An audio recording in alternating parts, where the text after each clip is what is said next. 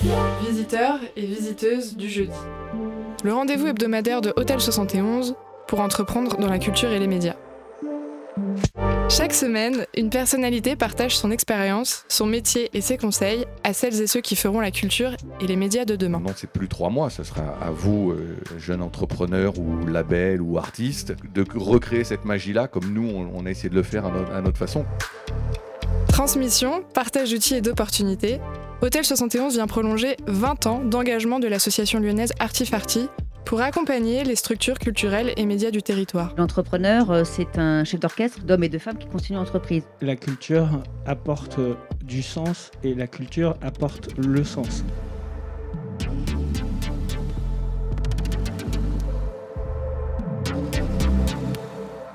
Visiteurs et visiteuses du jeudi, c'est une heure de discussion libre avec un ou une invitée au parcours inspirant et ça commence maintenant.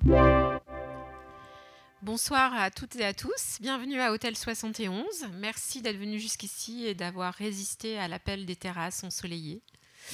Euh, Hôtel 71, c'est la maison d'Artifarti euh, qui abrite l'ensemble des équipes euh, qui organisent le festival Nuit Sonore, les forums European Lab, euh, qui animent aussi des lieux comme le Sucre, c'est aussi la maison qui accueille des jeunes entreprises de presse, en tout cas un incubateur de médias émergents, qui s'appelle aussi Hôtel 71. Et dans le cadre du programme d'accompagnement qu'on propose à ces jeunes entreprises, il y a différents formats, dont celui-ci, qui s'appelle Visiteurs et visiteuses du jeudi, donc euh, chaque jeudi, nous avons le plaisir d'accueillir une personnalité du monde de la culture ou des médias euh, qui vient euh, très simplement, parce que le format il est vraiment euh, on ne peut plus simple, euh, témoigner de son parcours, euh, parler aussi de, son actualité, en tout cas de son métier, de, des enjeux, des sujets qui, qui l'animent. précédemment, notre invité rencontre plusieurs des structures euh, accompagné par euh, Hôtel 71. Donc c'est l'occasion voilà, de rentrer plus profondément un petit peu dans, la, dans les, projets euh, qui sont développés ici. Donc c'était le cas pour toi, Yanis, euh, cet après-midi. Oui, tout à fait. J'ai rencontré euh, toute une, une, panoplie de jeunes entrepreneurs créatifs. C'était très intéressant. Ça m'a nourri, euh, comme j'espère les avoir nourris aussi dans nos, dans nos dialogues respectifs. Et, euh, et, en plus, plusieurs d'entre eux sont, sont, présents aussi encore ce soir. Donc nous, est, nous sommes très heureux de t'accueillir, Yanis Koikas, euh, pour plusieurs raisons. Alors, euh, je vais donner ton titre. Tu es directeur euh, de, du pôle audiovisuel, audio et numérique d'Actes Sud, les éditions Actes Sud. Et nous sommes particulièrement heureux de t'accueillir parce qu'on a une, une histoire d'amitié avec Actes Sud, je crois qu'on peut le dire, depuis plusieurs années, à travers Françoise Nissen et Jean-Paul Capitani, qui malheureusement est décédé au printemps. Mais euh, on a eu le plaisir d'accueillir Françoise Nissen euh, à plusieurs reprises ici à Hôtel 71.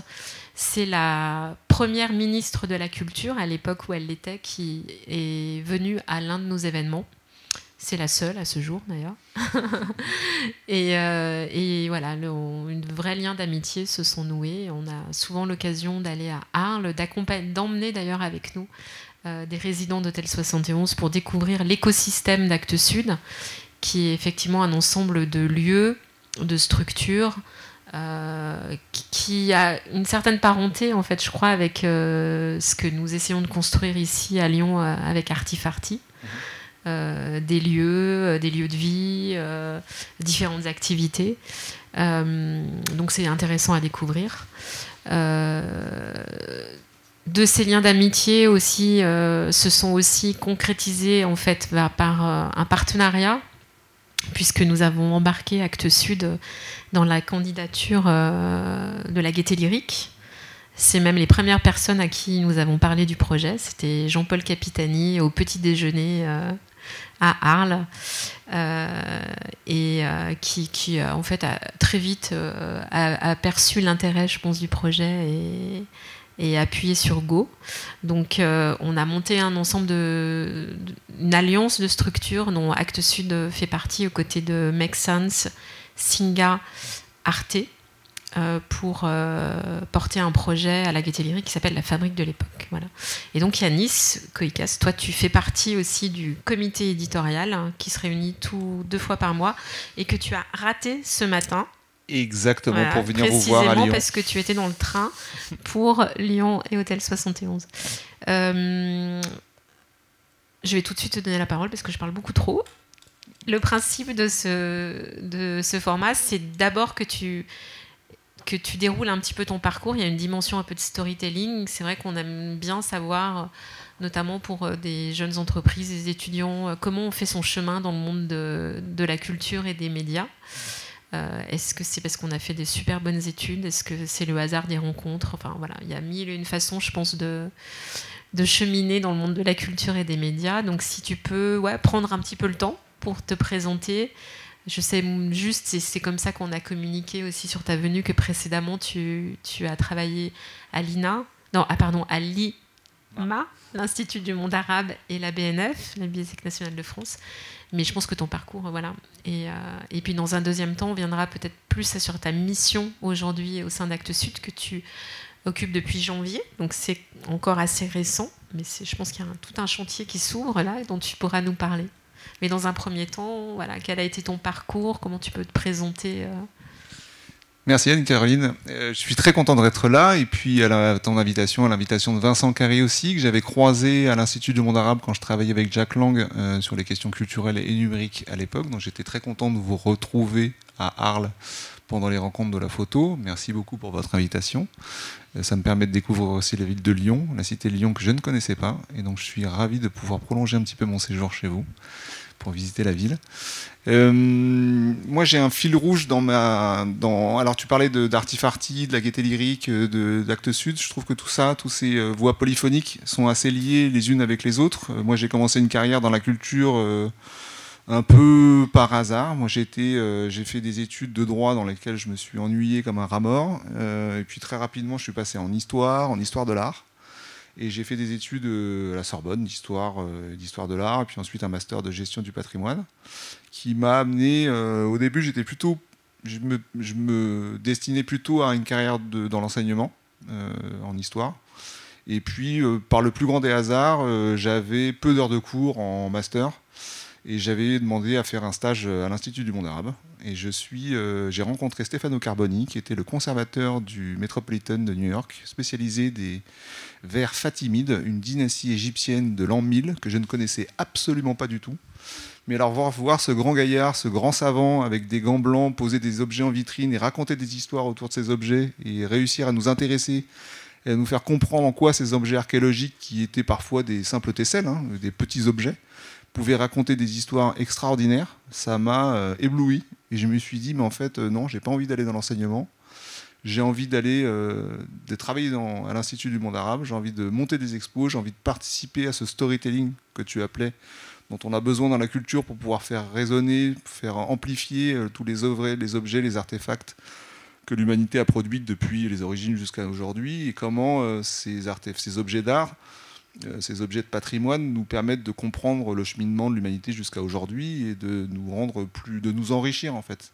Et je pense que ça a été le fil rouge de ma carrière. C'était vraiment euh, l'apprentissage, continuer à apprendre. Et le, le fait de travailler dans le domaine culturel nous permet de continuer à progresser, de rencontrer des gens extraordinaires ou des gens connus ou moins connus, mais qui nous permettent d'être stimulés en permanence intellectuellement.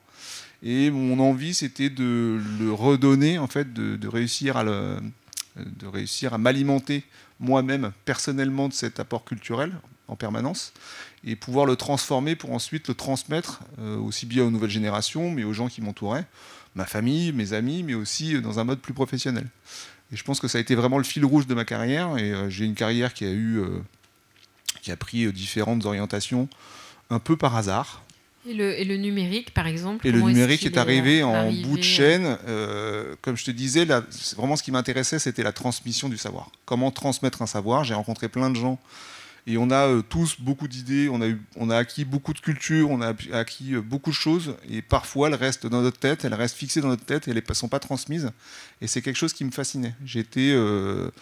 Euh, j'ai rencontré mon beau-père, par exemple, qui a eu une carrière extraordinaire, qui a été jésuite, qui, a été, qui s'est défroqué, qui ensuite est devenu prof d'histoire, prof de latin, prof de grec, qui est arrivé à son âge canonique, à 90 ans. Il me racontait des histoires en permanence. C'est quelque chose qui aussi m'a influencé.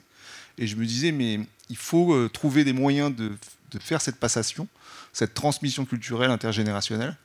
Et euh, finalement, je suis arrivé au numérique par ce biais-là, en fait. Parce que le numérique, quand il est émergé, je me suis dit, mais quel formidable vecteur de communication tous ces outils, tous ces formats qui nous permettent de nous adresser euh, dans des typologies d'objets différents à différentes personnes. C'est ça qui m'a fasciné et c'est pour ça que je suis rentré dans le numérique dès la sortie des premiers euh, téléphones, euh, des smartphones, des premiers smartphones, des premiers sites internet. Je me suis intéressé tout de suite et c'était pour moi un formidable outil de transmission en fait. Donc j'ai démarré au début ma carrière euh, dans, le, dans le monde des expositions, parce que j'ai été euh, tout d'abord chargé des expositions à Lima, et puis euh, progressivement j'ai commencé à produire des expositions, à être commissaire d'exposition, et la dernière en date que j'ai pu produire c'était une exposition sur les mille et une nuits. C'était une exposition extraordinaire. J'ai travaillé avec André Miquel à l'époque, qui était le grand spécialiste des mille et une nuits. Ça a été un moment extraordinaire. Et puis, j'avais le sentiment de tout ce travail qu'on menait pendant deux ou trois ans pour réaliser une exposition qui ouvrait ses portes pendant deux mois et qui ensuite disparaissait. Et la seule euh, trace qui restait de ce travail énorme, souvent c'était un catalogue. C'était le catalogue ou un album de l'exposition qui permettait de synthétiser un petit peu le travail qui avait été fait par les scientifiques et puis euh, de montrer l'état de la recherche. Mais je me disais, mais c'est pas suffisant. Et puis ce catalogue-là, au bout d'un moment, il disparaît. Et finalement, il y a plein de catalogues qui ont disparu de la circulation. Et je me disais, c'est tellement terrible que tout ce travail intellectuel de synthèse disparaisse. Et quand le numérique est arrivé, je me suis dit, mais le numérique, finalement, même si c'était un exercice virtuel, demeure. C'est-à-dire qu'on a encore des sites. J'ai fait des sites à l'Institut du monde arabe dans les années euh, fin 90, début 2000, qui existent encore. Les catalogues de la fin des années 90 existent pas tous, ils sont parfois épuisés. Et je me suis dit, ce paradoxe entre cet oxymore entre le virtuel et la durée, m'a intéressé et c'est pour ça que partant des expositions, je suis ensuite euh, parti dans la médiation numérique et culturelle. À l'époque, on parlait plutôt de médiation audiovisuelle, le terme numérique euh, commençait à émerger. Euh, et on a à l'époque, Dominique Bodis, qui était le président de l'Institut du monde arabe, avait décidé, et à la suite Jack Lang, ont décidé de renouer avec un, nouveau musée, de recréer un nouveau musée dans l'Institut du monde arabe. Et l'aspect audiovisuel et numérique a commencé à prendre un petit peu euh, une part intéressante. J'ai travaillé euh, main dans la main avec une conservatrice générale du patrimoine et puis les équipes de Lima pour pouvoir imaginer une médiation au sein de ce musée et apporter des compléments de connaissances aux gens pour qu'ils ne restent pas un peu euh, dans une approche simplement esthétique par rapport à des œuvres d'art, mais qu'elles les fassent réfléchir sur le devenir des civilisations, du patrimoine et de l'histoire de manière globale. Et progressivement, par bons successifs, on a euh, mis en place des partenariats avec Arte Studio à l'époque, on a travaillé avec euh, Le Frénois, on a fait venir des artistes contemporains, des photographes contemporains qu'on a aussi envoyés dans les pays arabes et qui ont euh, traduit un petit peu leur vision du monde arabe qu'ils ne connaissaient pas en général et qui l'ont apporté dans le musée. Donc on a, mis en place un musée qui était à la fois bardé d'œuvres contemporaines, avec des interprétations contemporaines, des œuvres du patrimoine, et puis une médiation audiovisuelle et la première application pour les enfants, qui était à l'époque avait été faite avec Orange, qui, font, qui nous subventionnait, qui mécénait à l'époque les projets euh, de développement technologique. Et ça m'a conduit à m'intéresser de plus en plus au numérique. Et à l'époque, euh, la Commission, l'Europe, la Commission européenne avait sorti un programme qui alliait justement le numérique et la culture. L'Institut du monde arabe s'est positionné, on a déposé un projet qui a euh, merveilleusement bien marché, qui a abouti à créer une base de données, euh, un site internet sur le patrimoine méditerranéen à la période médiévale, euh, un catalogue en quatre langues et une exposition qui a itinéré dans neuf pays de la Méditerranée. Et ça m'a donc mis le pied à l'étrier pour arriver vers le numérique. Et euh, progressivement, j'ai proposé la direction de Lima à Jack Lang, quand il est arrivé, de créer un service de médiation numérique. C'était euh, vraiment les tout débuts. Et on a euh, rassemblé à la fois le site institutionnel. ça fait un certain temps qu'il dirige l'Institut du monde arabe, Jacques Lang, je crois. Ça fait, il est arrivé en février 2011.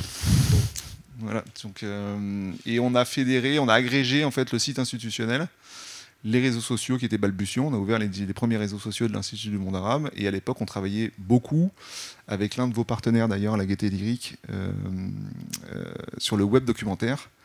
on parlait d'Alexandre Brachet tout à l'heure et de, Dupian. on, avait, travaillait beaucoup, on croyait beaucoup au web documentaire, à ces, ces différentes formes d'accession à la culture qui étaient différentes et qui s'adressaient dans des modes plus dynamiques à des générations diverses et variées. Donc ça m'a beaucoup intéressé.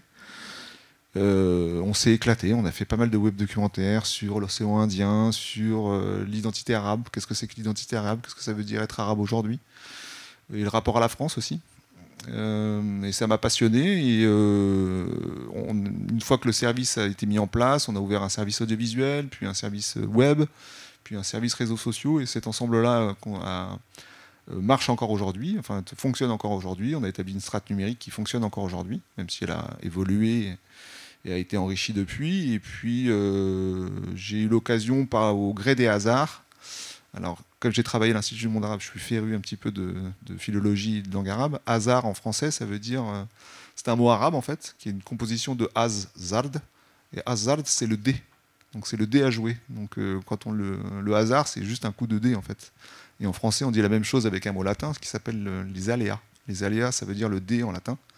Et c'est ce qui exprime le hasard. Donc le hasard d'une rencontre, j'ai rencontré celui qui allait devenir mon directeur à la BNF, Benjamin Arranger, qui dirigeait les éditions euh, de la, BNF, et Thierry Grillet, qui dirigeait à l'époque la, direction de la diffusion culturelle à la BNF. Et puis, euh, je leur ai parlé de mon parcours. Ils étaient à un moment où la BNF, qui était nativement numérique, dès les débuts, s'est positionné comme un grand acteur du numérique français, qui s'est élevé contre Google à l'époque, qui a voulu assurer sa propre numérisation qui a inventé Gallica, qui était euh, la première bibliothèque numérique française, puis Europeana au niveau européen. Et euh, ils étaient Juste peut-être une parenthèse, au même moment où euh, la BNF, effectivement, voulait absolument défendre le modèle d'une numérisation. en masse française. Voilà, voilà. la bibliothèque municipale de Lyon, mhm. qui était à l'époque dirigée par Patrick Bazin, avait fait le choix de, contractualiser avec Google, qui du coup a, numérisé l'ensemble ou une grande partie des fonds mhm. des bibliothèques municipales. Et c'est vrai qu'à l'époque, je me souviens de débats houleux, notamment au conseil municipal, de gens qui étaient vent debout en disant mais euh, Google va être propriétaire euh, des copies euh, numériques de tous nos ouvrages. Sauf qu'après, la notion de copie, enfin, voilà, évidemment que la bibliothèque avait une copie numérique de tout ce qui était numérisé, mm. et qu'au final, c'était quand même euh, très bénéfique. En tout cas, ça a permis à cette bibliothèque, en étant la première d'ailleurs, puisque Google n'aurait pas eu le projet de numériser euh, énormément de fonds euh, en mm. France, bah, d'avoir accès à ce service. Et il y a eu mm. des batailles homériques à l'époque entre Lyon et Paris. C'est certain, c'est certain. Moi, j'avais travaillé avec Google aussi à l'Institut du monde arabe quand ils avaient euh, ouvert l'Institut culturel, où ils sortaient des expositions virtuelles. C'était parmi les premiers. Et comme euh, dans le web documentaire, on s'inspirait un petit peu de tous les uns les autres, on avait collaboré ensemble à ce niveau-là. Et d'ailleurs, qu'est-ce qui reste des web documentaires? C'est un format qui a un peu littéralement disparu Alors, heureusement, la BNF possède un dépôt légal numérique. Donc on peut les retrouver dans les bases de données de la BNF. on peut encore les retrouver. On travaillait beaucoup en Flash à l'époque. Le Flash aujourd'hui, c'est plus accessible euh, ou c'est difficilement accessible. Euh, donc il y a beaucoup de choses qui ont disparu. Par contre, la BNF a une obligation justement de, proposer des outils qui nous permettent de consulter tout cet ensemble patrimonial numérique enfin, euh, sur le web. Et on peut consulter à la BNF tous les anciens web documentaires dans tous les formats possibles et imaginables et euh, ils ont des technos qui permettent de, mettre à jour en fait et de pouvoir consulter ces, euh, ces, ressources.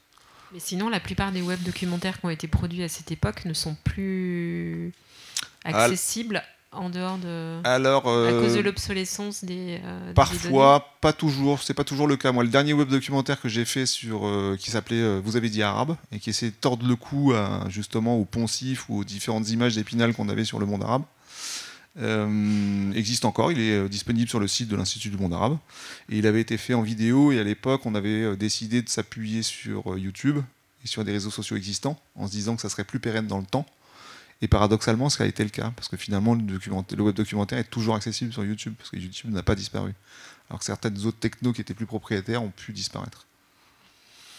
Donc ça m'a, donc j'ai rejoint la BNF à ce moment-là et Gallica qui était plutôt un, qui proposait des outils de médiation, mais euh, plutôt destinés à des, euh, des élèves euh, en postdoc, thésard, d'un certain niveau, etc., et qui n'étaient pas tout à fait faciles d'appréhension par le grand public. Et je croyais beaucoup encore à ces histoires de transmission du savoir au plus grand nombre. Et du coup, j'ai euh, rejoint le, service des éditions multimédia, qui était un service très ancien, parce que leur première exposition virtuelle, on appelait ça des expositions virtuelles encore, datait de 97. Donc de 97 à mon arrivée à la BNF en 2016, ils avaient produit à peu près 120 sites culturels de très haute qualité, en s'appuyant sur les ressources et les collections de la BNF. Et puis, euh, bah, technologiquement, ils avaient vieilli. Euh, parfois, au niveau culturel, les contenus avaient aussi vieilli, donc il fallait les actualiser. Et on a pris la décision ensemble, avec Thierry Grillet et Benjamin Ranger, de conserver cet ensemble-là, comme un ensemble patrimonial, de séparer la technologie, la technique et puis le contenu, la technique, on a jeté euh, la technique, on a recréé un portail unique où on a rassemblé l'entièreté de ces contenus. On a actualisé scientifiquement et culturellement euh, tous les textes euh, qu'on avait produits à l'époque. Et on a développé sur cela les premiers podcasts de création de la BNF. On a lancé une chaîne de télévision, enfin une chaîne Vimeo destinée à des films documentaires en petit format autour des collections. Et on a, et on a œuvrer à proposer des ressources euh, qui soient accessibles au, plus grand nombre. On a été, euh, on était, enfin, l'ABNF dans ce service était l'un des premiers prescripteurs de France au niveau de l'éducation nationale. On fournissait énormément de ressources aux profs, que ce soit euh, de la fin de primaire, beaucoup de collèges et lycées. Et on a décidé de continuer ça et en développant des formats différents pour toucher des publics différents et, se rapprocher des usages des nouvelles générations qui devenait de plus en plus nativement numérique en fait. Et euh, on a remis en place une stratégie qui est en cours euh, actuellement à, la BNF et qui a été reprise par Armel Pasco, qui était une productrice de, VR et qui avait travaillé chez Orange. Donc on s'était recroisés aussi. Donc on parlait des hasards, des rencontres aussi dans la vie. On avait travaillé ensemble dans le musée de Lima euh, pour le développement de cette application et on retrouvé. Et finalement, elle a pris ma, suite à la BNF. Elle a repris les éditions multimédia. Et par le plus grand des hasards, j'ai rencontré Anne-Sylvie Bameul, euh, la nouvelle présidente du directoire d'Actes Sud.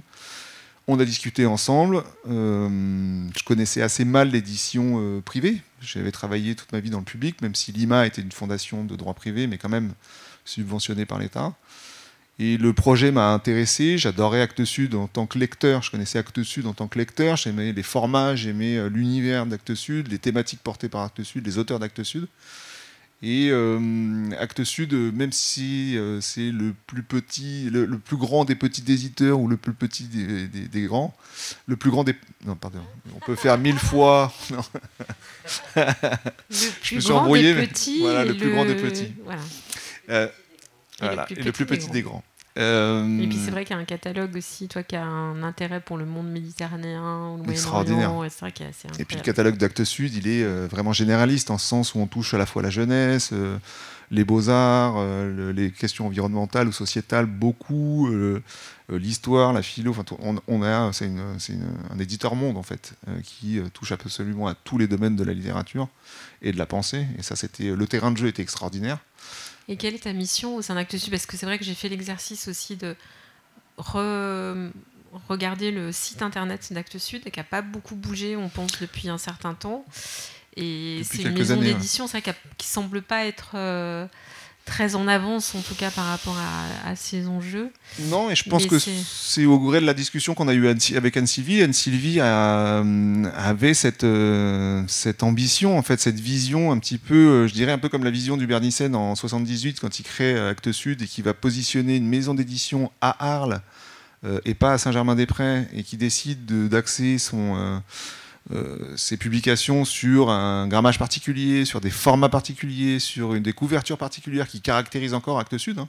Quand on rentre dans une librairie aujourd'hui, euh, on repère tout de suite les livres d'Actes Sud. Il y a un petit quelque chose chez Actes Sud qu'on ne retrouve pas forcément chez les autres éditeurs.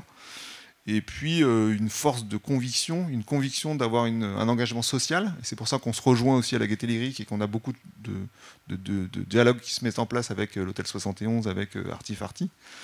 Euh, et cette polyphonie-là, en fait, euh, Anne-Sylvie, euh, à la suite de Françoise Nissen et puis de Jean-Paul Capitani, a décidé de, prendre ce virage du numérique et à la fois pour trouver une identité d'Actes Sud dans ce monde numérique-là, parce qu'effectivement, quand tu parles du site web, peut dire qu'il est un petit peu old school et que malgré que je sois depuis 9 mois chez Actes Sud, j'arrive pas toujours à comprendre comment il est organisé moi-même.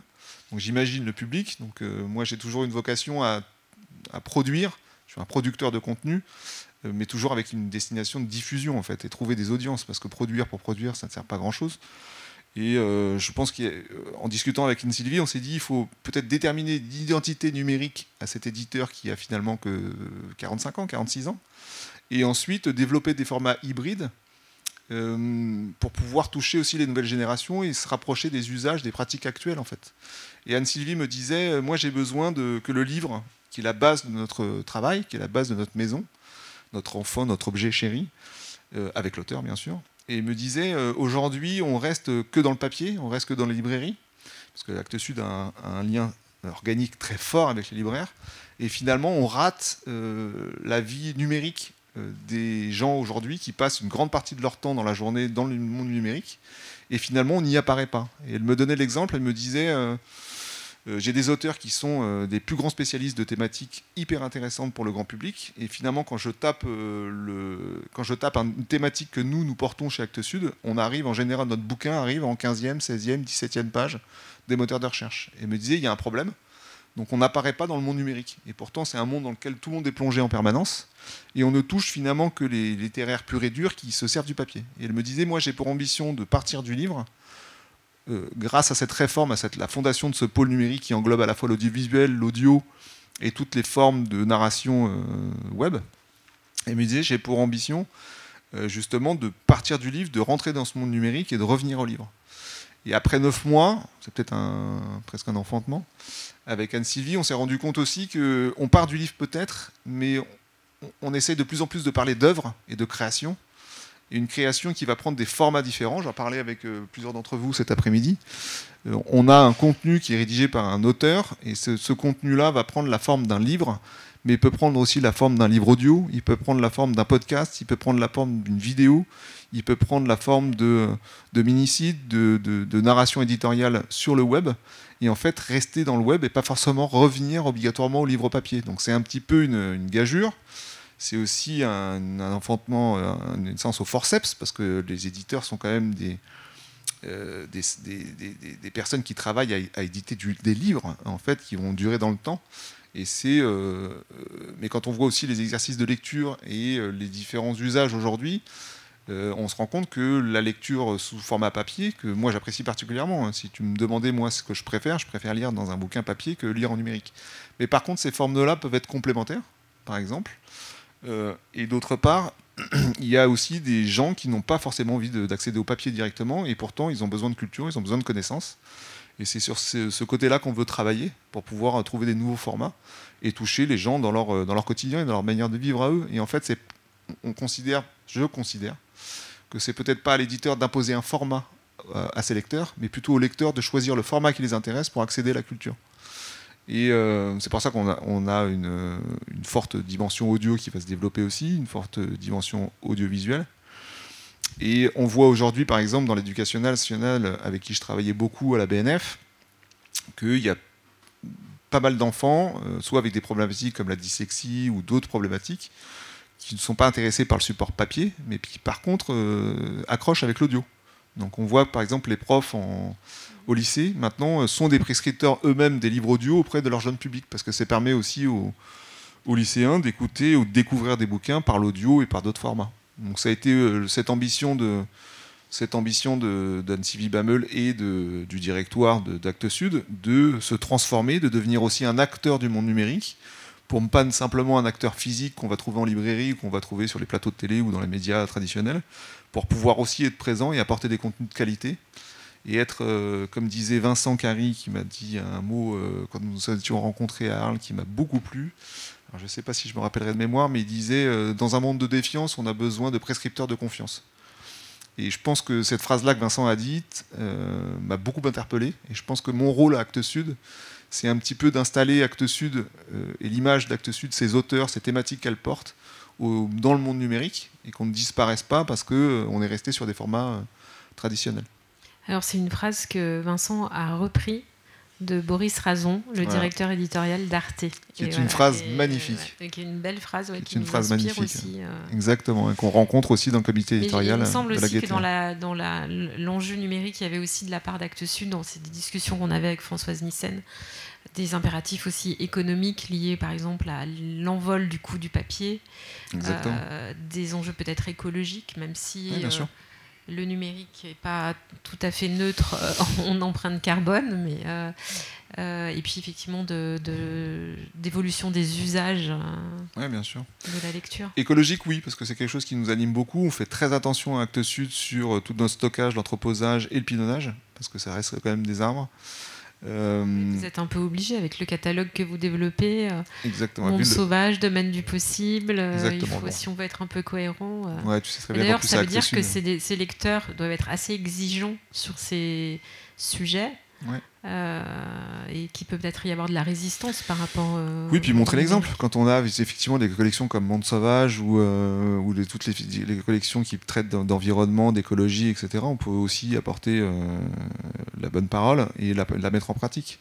Et de même manière dans le numérique, parce qu'il ne faut pas croire que le, le numérique n'est pas énergivore aussi, on a fait des choix technologiques. On en parlait tout à l'heure avec les jeunes entrepreneurs. Euh, euh, Aujourd'hui, on, va faire des choix pour pouvoir se débarrasser des CMS qui proposent des, euh, des, architectures très complètes avec des modules en veux-tu, en voilà qu'on va customiser, qui consomment en fait beaucoup d'énergie sur les serveurs. Et on va essayer d'être dans une sobriété écologique aussi, énergétique, dans la création de nos sites, qu'on va fédérer autour de sans doute de portails. Et on va arrêter de. Aujourd'hui, chez Actes Sud, on gère. J'administre aujourd'hui une cinquantaine de sites qui parfois se font de la concurrence, qui sont parfois dans des technologies différentes, euh, qui sont, euh, et qui sont euh, très énergivores. Donc on va aussi faire un gros effort là-dessus, et on communiquera aussi là-dessus, c'est certain. Je voulais aussi te questionner parce que je ne sais pas si vous l'avez entendu aussi. Moi, je, l'ai beaucoup entendu sur, euh, à la radio, à la télé, je l'ai vu partout. C'est un neuroscientifique qui vient de sortir un livre qui s'appelle Faites-les lire euh, pour en finir avec le crétin digital. Donc c'est un neuro- neuroscientifique qui, du coup, qui voilà, qui lance des injonctions comme ça à lire, à lire, mais pas du tout dans l'esprit d'un Daniel Pénac qui lui, euh, avec ses dix commandements, disons, Lisez euh, lisez, lisez n'importe quoi, sur n'importe quel support, peu importe. L'essentiel, c'est que vous lisiez. Euh, lui, en fait, en neuroscientifique, explique plein de choses et que notamment, il faut lire des livres papier. Parce que la lecture sur support numérique, on, est parti, on part dans un flux qui, est, qui et du coup permet moins de fixer son attention et sa mémoire sur ce qu'on est en train de lire. Alors qu'un livre, l'objet, euh, permet de spatialiser aussi un peu euh, euh, son cheminement, enfin le Mm. raisonnement, etc. Et de mieux mémoriser et de mieux fixer son attention. Oui, tout à fait. Ben, les- le, le livre, le livre physique, quand tu le tiens dans les mains et que tu passes, quand tu sens que tu es en train de passer de l'autre côté du miroir, enfin tu es en train de passer dans la deuxième partie du bouquin et que tu t'approches de la fin, quand tu es, pris en haleine par un bouquin et que tu arrives sur cette dernière page-là, que tu n'as pas envie de finir, ce côté-là, le numérique l'a moins. Alors euh, le numérique, c'est un peu plus froid. Mais je te rejoins tout à fait. D'ailleurs, les différents patrons des GAFAM, on en parlait tout à l'heure en introduction, euh, tous les deux, euh, interdisaient à leurs enfants de se servir du numérique. Et je pense que moi-même, en, en tant que directeur numérique chez Actes Sud, je vous conseille, quand vous aurez des enfants, ou si vous avez des enfants, de leur apporter le plus tard possible. Euh, Partez d'abord sur le papier, sur le physique, etc. Faites-les rêver, faites-leur toucher la matière, faites-leur sentir les livres, avant de passer au numérique. Un téléphone portable, ça ne doit pas être dans la main d'un enfant à partir de- avant la sixième, je pense. Et encore la sixième avec, euh, avec modération. Et Donc il y a quand même cet manière. objectif de- de- d'accompagner une œuvre dans tous ses déploiements possibles pour revenir quand même autant que possible Bien à l'objet livre. Bien sûr, et qui est un objet euh, presque de design, je dirais, chez Actes Sud. euh, Encore une fois, comme je le disais tout à l'heure, les livres de chez Actes Sud ce sont de beaux objets, en fait. C'est des objets que tu as envie de conserver. Il y a un livre, ça se prête, ça se garde, ça se transmet. Euh, les livres numériques, euh, je ne sais pas dans quelle mesure on pourra les transmettre. Est-ce que les formats vont évoluer, etc. On parle de l'EPUB 4 en ce moment, euh, les différents formats. Peut-être qu'on devra aller chercher les livres numériques à la BNF au dépôt légal dans quelques années parce que les formats euh, auront évolué. Je ne sais pas. Mais en tout cas, le numérique, dans mon optique, et dans les différents métiers, dans les différentes institutions, établissements dans lesquels j'ai travaillé, ne chasse pas le réel. Il est plutôt un complément ou une variation ou une, une, déclinaison d'un format qui peut rester tout à fait dans un format qui est le sien au départ, comme le livre dans l'édition. Et euh, je, voulais aussi faire le lien, puisqu'en fait on, a ici un incubateur média, entre euh, l'édition et, le, et, euh, et, les médias, puisqu'il y a quand même une parenté, je pense, assez nette. On, voit que les enjeux aussi de numérisation sont très forts, enfin qu'il y a une baisse en tout cas de la vente euh, de la, des médias papier, mhm. hein, physiques.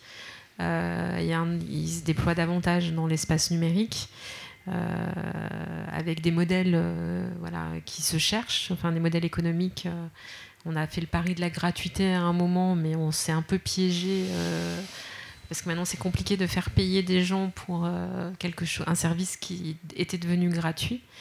Et puis il y a peut-être un budget aussi limité qui fait que euh, une fois qu'on a pris son abonnement à Mediapart, qui a été le premier euh, sur le marché, on va avoir du mal à rajouter plusieurs abonnements et arriver à un budget euh, mensuel mmh. qui va vite devenir important. est-ce, que, est-ce que tu vois cette, cette fraternité de destin un peu entre... Et puis il y a aussi un autre sujet qui, qui est commun aussi, c'est le phénomène de concentration très fort aussi bien dans le domaine de des médias que dans le domaine de l'édition. Mm. C'est vrai que moi j'ai entendu Anne-Sylvie Bammel, donc, qui est la nouvelle présidente d'Actes Sud, au moment de la rentrée littéraire euh, sur euh, Inter, je pense, qui parlait effectivement des grandes manœuvres à l'œuvre dans le, dans le champ de l'édition, avec euh, Vivendi, possédé par Bolloré, euh, qui, qui, cède sa filiale Editis, qui est quand même extrêmement importante parce qu'il y a un catalogue de 50 maisons euh, assez prestigieuses, enfin assez importantes, euh, qui veulent céder à CMI de, du bien nommé Kretinsky, le milliardaire tchèque, pour pouvoir du coup récupérer le catalogue, enfin achète livre de Lagardère. C'est presque une bataille de milliardaires. mais Et, donc on a besoin. Et, Anne Sylvie, je me souviens que dans, cette émission, elle alertait sur peut-être la nécessité, euh, s'il est encore temps, euh, d'une régulation publique, mais aussi parce que et de, cet enjeu que nous on partage hein, beaucoup sur euh, cet enjeu de, de, diversité culturelle, de je sais plus comment elle le formulait, j'ai dû le garder. Ah ouais, c'est de l'autre côté de ma page, mais qu'on partage.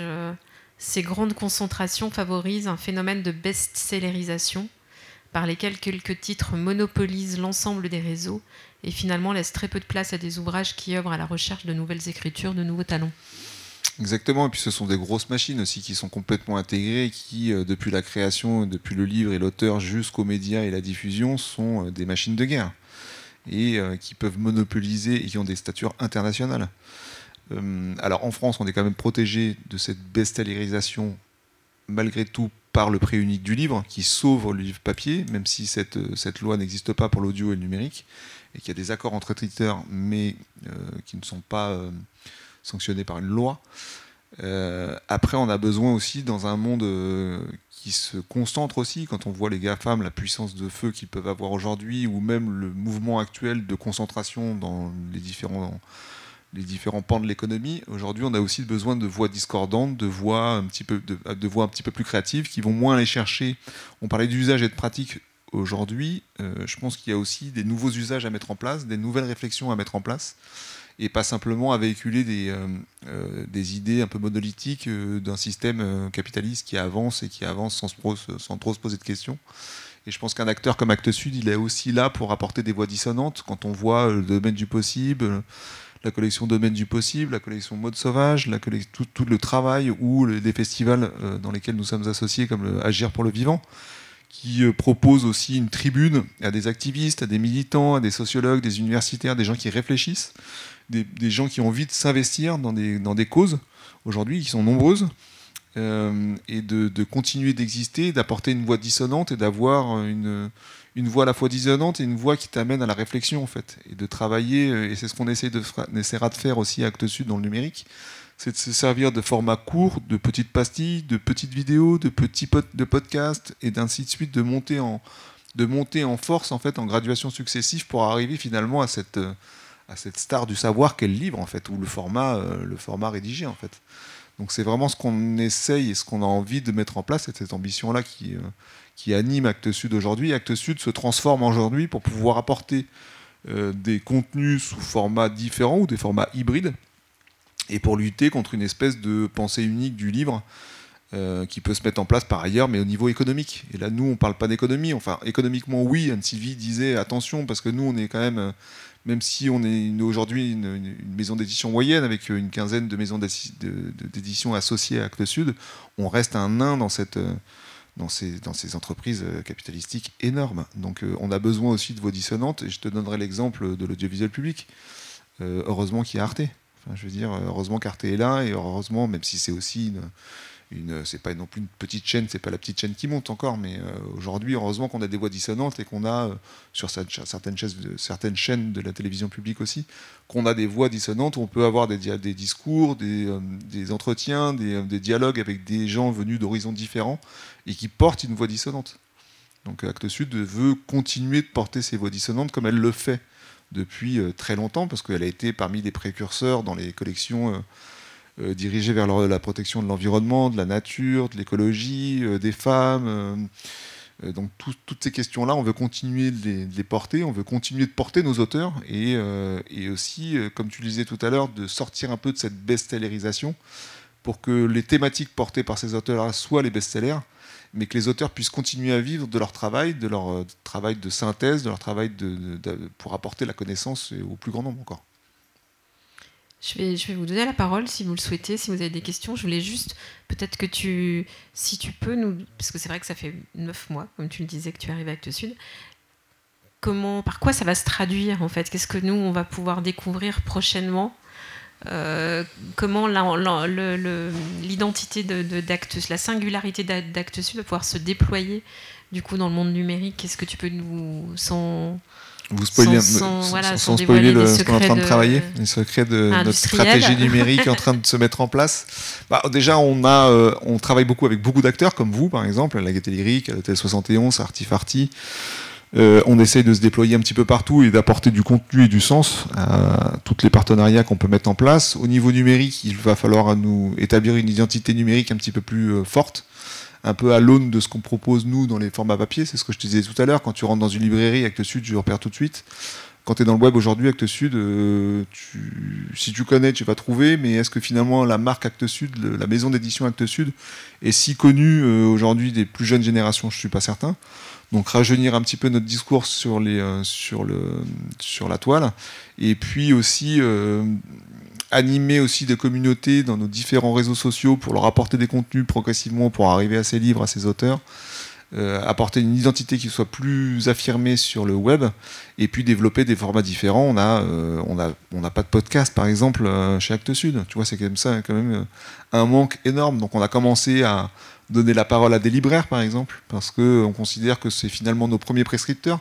Actes Sud a un, lien organique très fort, très puissant avec les libraires. Elle défend les libraires. Actes Sud, c'est presque un acteur qui va défendre, qui va être un ambassadeur pour les libraires. Elle veut conserver cette, euh, ce lien très fort qu'elle a avec les, librairies.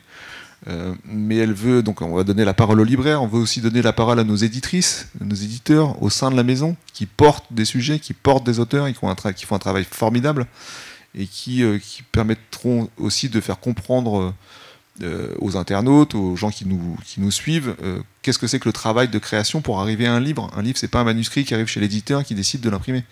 C'est tout un travail de, création, sur la narration, sur l'intrigue, sur les personnages.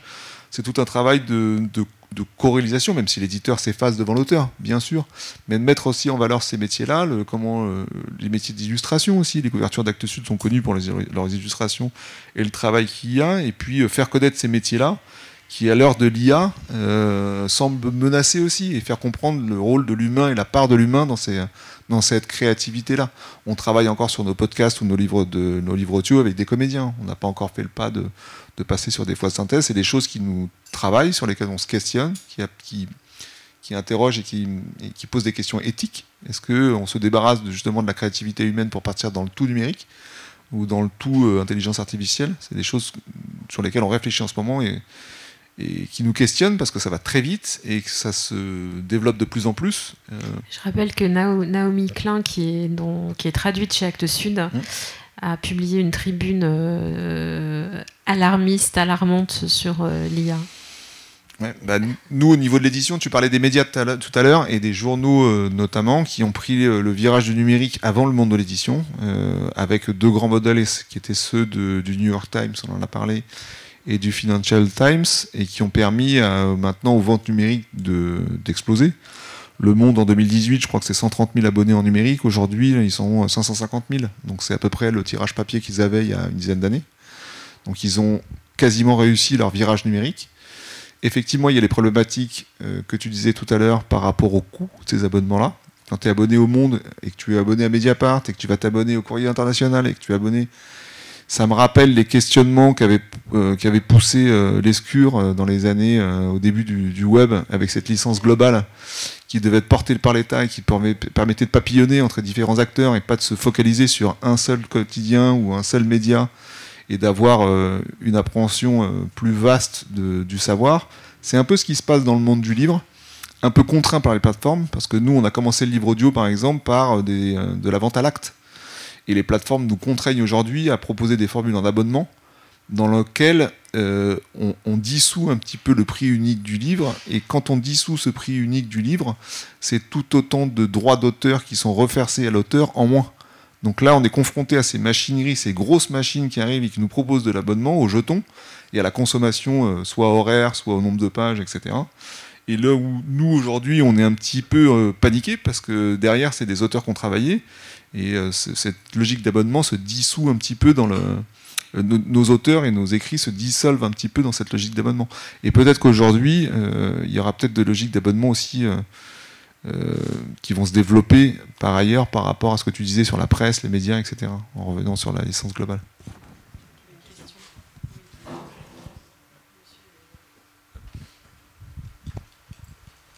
Est-ce qu'il faut le micro Merci pour cet exposé brillant qui euh, renvoie sur plein de pistes. Alors, juste une chose, quand on regarde aujourd'hui euh, tous les changements d'environnement et de technologie, ils sont massivement faits par deux chemins, soit la rupture, soit le rachat. Alors le rachat, il y a énormément de très grands groupes monopolistiques qui rachètent des petites entreprises ou des start-up, soit pour les tuer parce qu'elles menacent leur monopole, soit pour les absorber pour consolider leur monopole. Et sinon, l'écrasante majorité se fait par des nouveaux entrants parce que c'est des logiques de rupture. Alors, je ne voudrais pas citer euh, des exemples, mais il y en a des quantités astronomiques. Les nouveaux entrants, ils permettent de rentrer dans des logiques fondamentalement différentes, avec des logiques d'usage qui n'ont rien à voir, avec des jeux d'acteurs qui n'ont rien à voir, avec des chaînes de valeur qui n'ont rien à voir.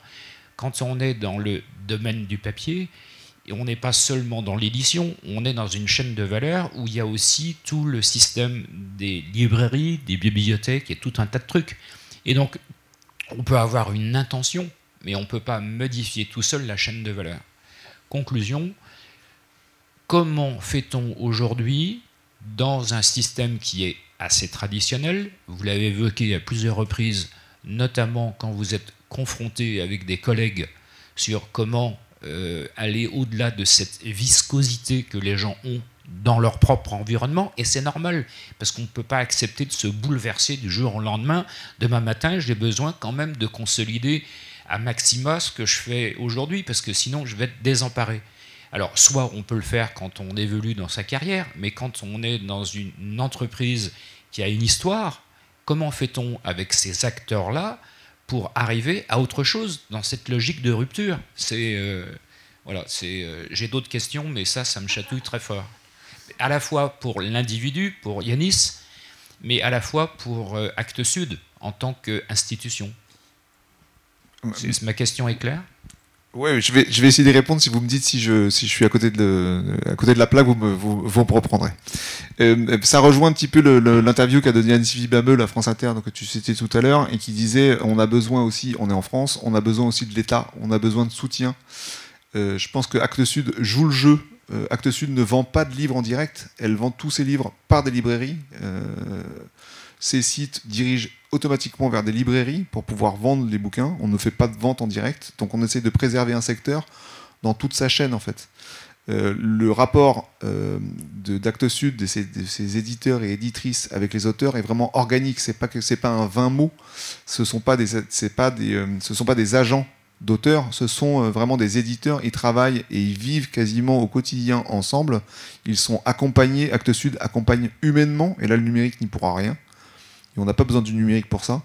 Les éditeurs et les éditrices plus majoritairement, accompagnent énormément leurs auteurs, ils sont très présents. Et, il y a une sorte de, de camaraderie, d'amitié, c'est presque un amour platonique qui se met en place entre les auteurs et les éditeurs. Ça, c'est quelque chose qu'on veut continuer à faire vivre. Euh, Anne-Sylvie, quand elle parle souvent de trouver des nouveaux formats, des nouvelles manières de, de mettre avant, en avant les livres, elle dit souvent euh, c'est une manière d'apporter des droits d'auteur aux auteurs. Parce que les auteurs, ils ont travaillé pendant des années, ils sont mal payés, ils sont mal considérés.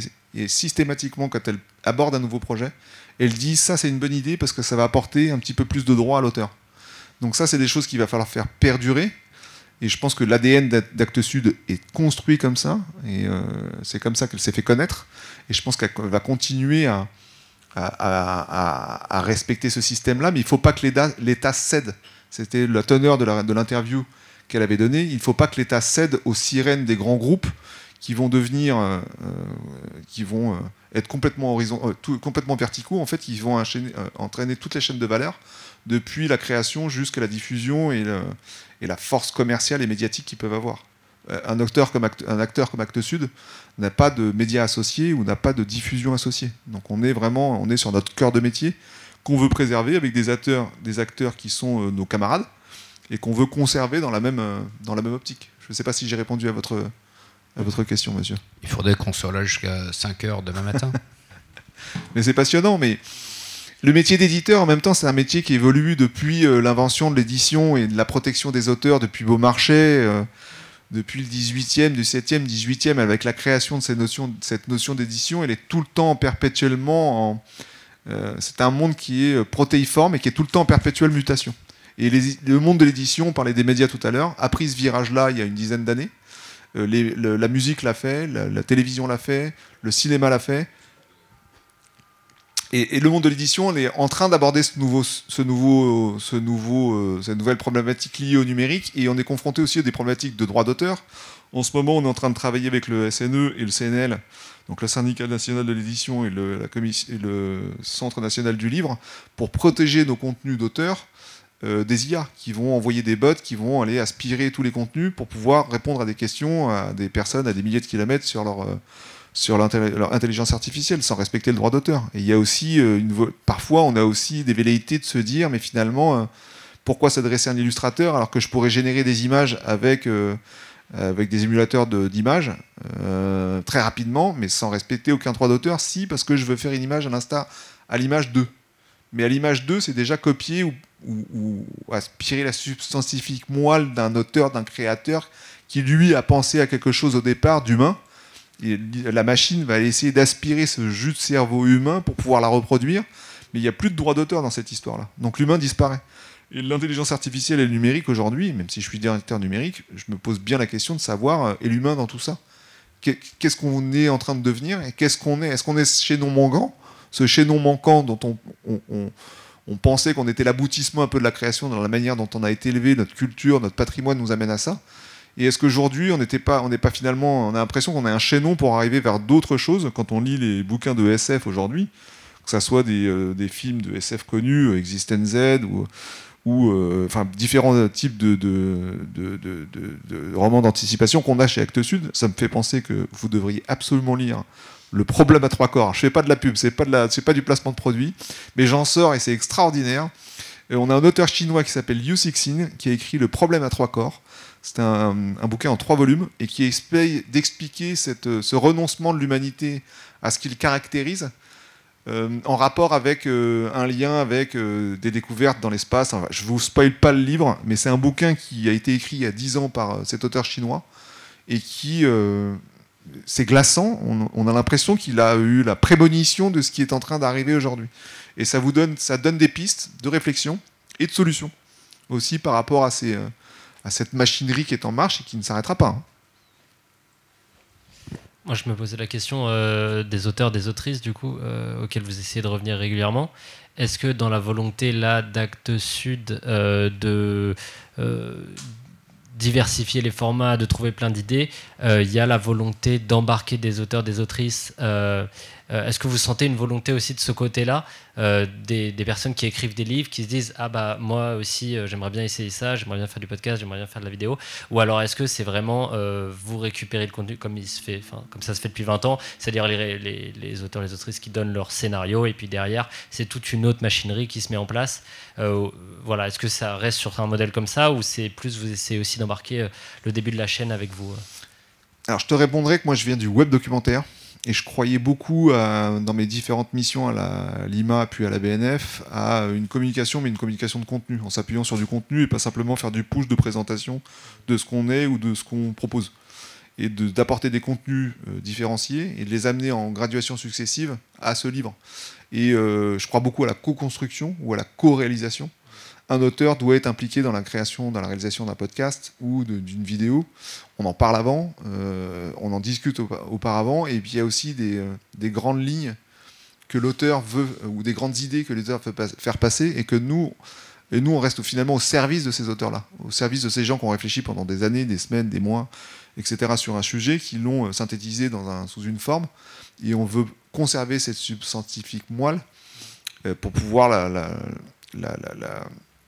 mettre en œuvre dans différents formats. Après, tu as des auteurs qui sont, euh, je te dirais que les auteurs qui arrivent sont de plus en plus nativement numériques. Tu as des auteurs qui sont pas du tout numériques et qui n'ont pas envie d'y aller. Libre à eux, je dirais, et chacun trouve sa voie. Tu as des éditeurs, par exemple, ou des éditrices chez nous, qui. Euh, ont envie d'aller dans le numérique, qui ont envie d'aller chercher des choses, d'essayer de, de, trouver des nouveaux formats, des formats peut-être hybrides, physiques et numériques. Et puis tu as des, éditeurs et éditrices euh, qui se disent non, moi mon boulot c'est d'être éditeur papier. Je sors des bouquins en papier, l'audio ça m'intéresse pas trop, le numérique ça m'intéresse pas trop. Et je te dirais que c'est un petit peu de la même manière qu'on n'a pas envie que moi j'ai pas envie d'imposer un format au lecteur. De la même manière, je crois qu'on n'a pas besoin d'imposer à un éditeur ou un professionnel dans son secteur euh, une manière de discuter, une manière de dialoguer ou une manière de, de construire sa narration en fait. Et je pense que là-dedans, il y a de la place pour tout le monde. Euh, et, le numérique, pour clore là-dessus, euh, franchement, n'a, chasse pas grand-chose. Il vient compléter l'existant, il vient amener euh, quelque chose en plus, des variantes, il vient amener des déclinaisons. Et bien souvent, le numérique va se servir de ressort du monde d'avant le numérique pour pouvoir exister en fait. Et souvent en numérique, on réinvente des choses qu'on a inventées dans l'industrie, dans, dans, les services auparavant, qu'on a délaissées parce que c'était pas c'était pas dans l'air du temps, c'était pas numérique, c'était pas moderne. Et finalement, quand tu regardes, le numérique de plus en plus se réapproprie des ressorts de l'ancien monde pour pouvoir les appliquer dans le monde du numérique. Tu vois, il y a quelque chose comme ça. Et quand tu vois que l'IA aujourd'hui, elle veut travailler sur la mise en parole, euh, les émotions, le toucher, etc., qu'est-ce qu'elle cherche? Elle cherche à recréer l'humain, en fait.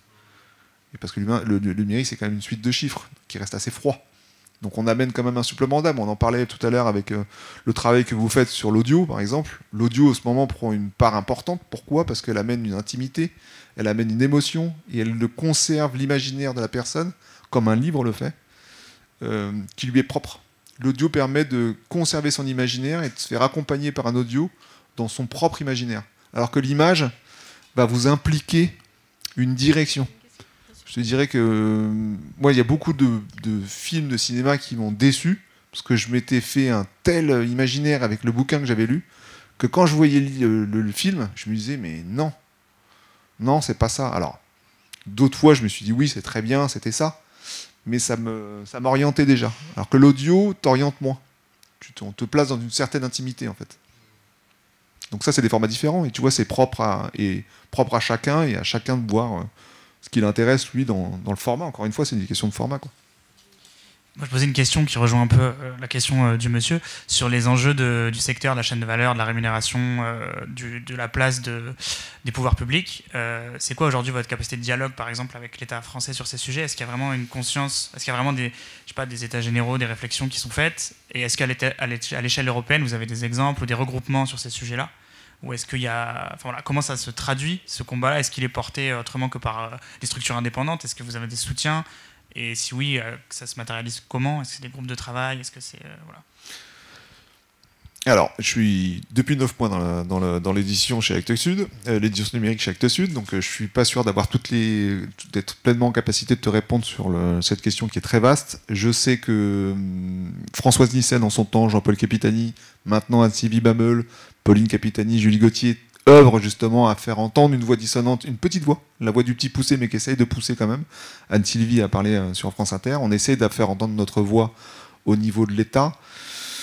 Après, le monde de l'édition, c'est un monde qui est à la fois euh, artisanal, puisque c'est un monde qui travaille avec l'auteur au quotidien euh, sur, un, bureau pour pouvoir améliorer des contenus. C'est un monde qui est industriel, parce qu'on a de la distribution, de l'entreposage, du pilonnage, de la distribution.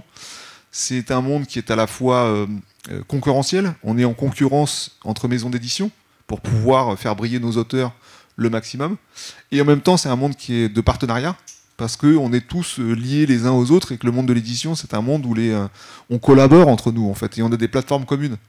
Donc c'est un monde qui est particulier, qui est à la fois peu, dans la petite cour, mais à la fois dans la cour des grands. C'est un monde qui est un peu hybride et qui est en pleine transformation. C'est ce que je disais à monsieur tout à l'heure. Je pense que le monde de l'édition, il est en pleine transformation aussi. Et après, il y a aussi une volonté de l'État. On a le SNE qui est très actif sur ces questions-là. L'IA, par exemple, on va travailler sur des chatbots, des bots qui vont nous permettre d'empêcher les robots de venir euh, pomper nos ressources. On travaille euh, beaucoup avec le CNL aussi. Et on travaille, euh, je discutais avec Sandra Chastanet du CFC pour la copie privée, etc., qui travaille beaucoup avec l'édition et qui a permis de consolider les droits voisins et de récupérer beaucoup d'une manne financière pour les médias, les journaux qui se faisaient allègrement piller. Et euh, en en discutant avec elle au début de l'année, elle me disait mais fédérez-vous pour venir nous voir et on va travailler avec vous pour pou- pouvoir vous proposer des outils, des robots pour vous protéger, etc. Et pour récupérer aussi une manne de ces contenus qui sont utilisés malgré vous et sans que parfois vous le sachiez, pour récupérer encore une fois des droits d'auteur et permettre aux auteurs d'être mieux rémunérés et de ne pas être bypassés par euh, le numérique qui avance et qui mange euh, ses enfants au quotidien comme Chronos mangeait ses enfants. C'est super de finir sur cette, euh, cette touche grecque, en plus de la mythologie grecque, puisque tu me- tu m'indiquais que tu es, tu es la nationalité grecque Ouais, par ailleurs. voilà. Euh, on va pouvoir poursuivre cette discussion de façon informelle euh, autour d'un verre. Euh, donc, euh, je vais vous- simplement vous informer que la semaine prochaine, nous accueillons Olivier Lame, qui est journaliste musique et co-directeur de, du service public.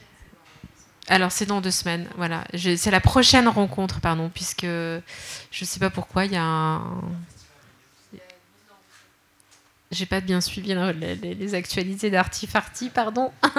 Prochain invité, Olivier Lame, le 19 octobre. Donc, euh, co-directeur du service culture de Libération. Donc, on va pouvoir aussi parler médias et, voilà, et toutes, ces, toutes ces problématiques aussi. Merci beaucoup, euh, Yanis, euh, d'être resté avec nous pour cette conversation qu'on pourra réécouter en podcast.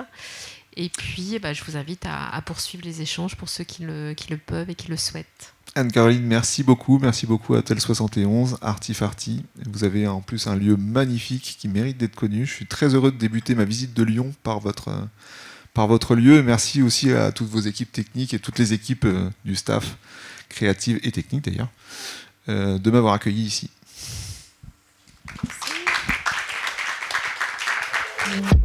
Pour poser vos questions en direct ou rencontrer les personnalités invitées, n'hésitez pas à vous rendre aux visiteurs et visiteuses du jeudi à Hôtel 71, 71 Capérache à Lyon. L'événement est public, gratuit et ouvert à toutes et tous. Pour retrouver l'ensemble de la programmation et écouter les autres épisodes, rendez-vous sur les réseaux sociaux de Hôtel 71 et sur hôtel71.eu. Ce format existe grâce au soutien de la Métropole de Lyon et de la Direction générale des médias et des industries culturelles et créatives. À jeudi prochain!